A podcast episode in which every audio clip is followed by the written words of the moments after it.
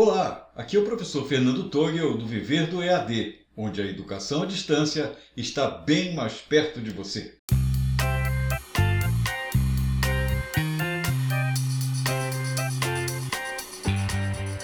O professor de hoje, para ter seus alunos mais participativos, precisa usar de tecnologias. Com isto, suas aulas se tornam mais agradáveis e envolventes.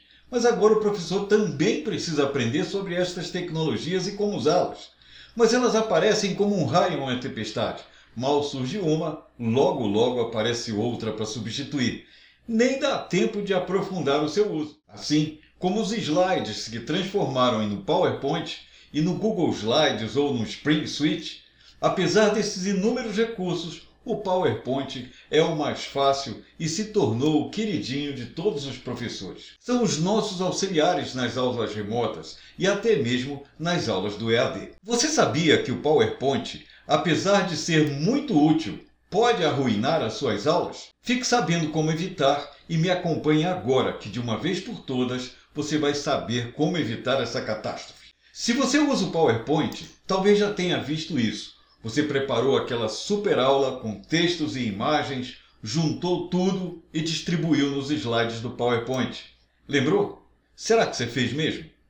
É como se você tivesse usando um teleprompter, aquele aparelho que as TVs usam como um ponto eletrônico.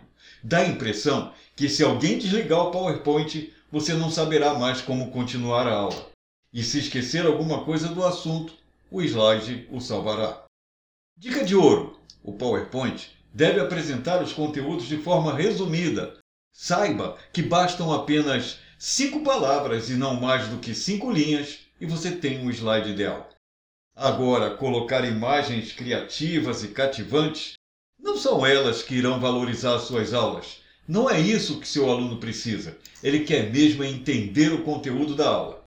Imagens lindas são pura distração. Os slides têm que servir de apoio para sua apresentação oral.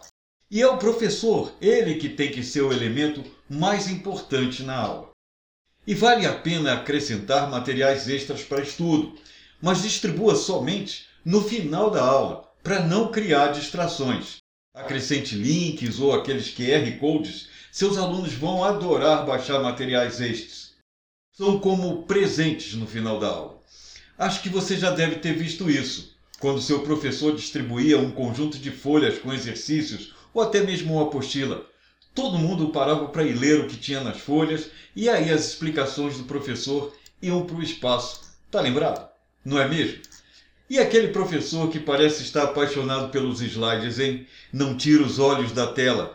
Tem professor que sai lendo o que está escrito nos slides. Quem trabalha no ensino superior, os alunos já sabem ler e a principal função do PowerPoint, neste caso, é transmitir ideias. Deve servir de apoio ao assunto tratado na aula. Quando se tem uma aula bem planejada, com slides de apoio, permite que seus alunos reflitam, dê a eles a oportunidade de digerir o material apresentado. E por outro lado, não há nada de errado deixar um slide em branco de vez em quando, para dar um descanso visual e trazer a atenção dos alunos para você. Aproveite para incentivar debates, promova uma sessão de perguntas e respostas, utilize outros elementos em sua apresentação, como vídeos ou ilustrações bem humoradas de apoio, servirão como elementos motivadores e de relaxamento. As melhores apresentações no PowerPoint são as mais simples, aquelas que são intercaladas com atividade fora da tela. Falando em vídeos, você sabia que também pode produzir vídeos com o PowerPoint? Quer saber como? Se inscreva no canal Podcast Viver do EAD, se cadastre para receber o e-book desse módulo e lá tem dicas extras em forma de links que você pode aprender como produzir vídeos criativos com PowerPoint. Clique no link a seguir e vá ao próximo podcast. Lá tem dicas importantes te esperando e saiba como falar em suas gravações. Eu te espero por lá. Sou o professor Fernando Togel, do Viver do EAD onde a educação à distância está bem mais perto de você.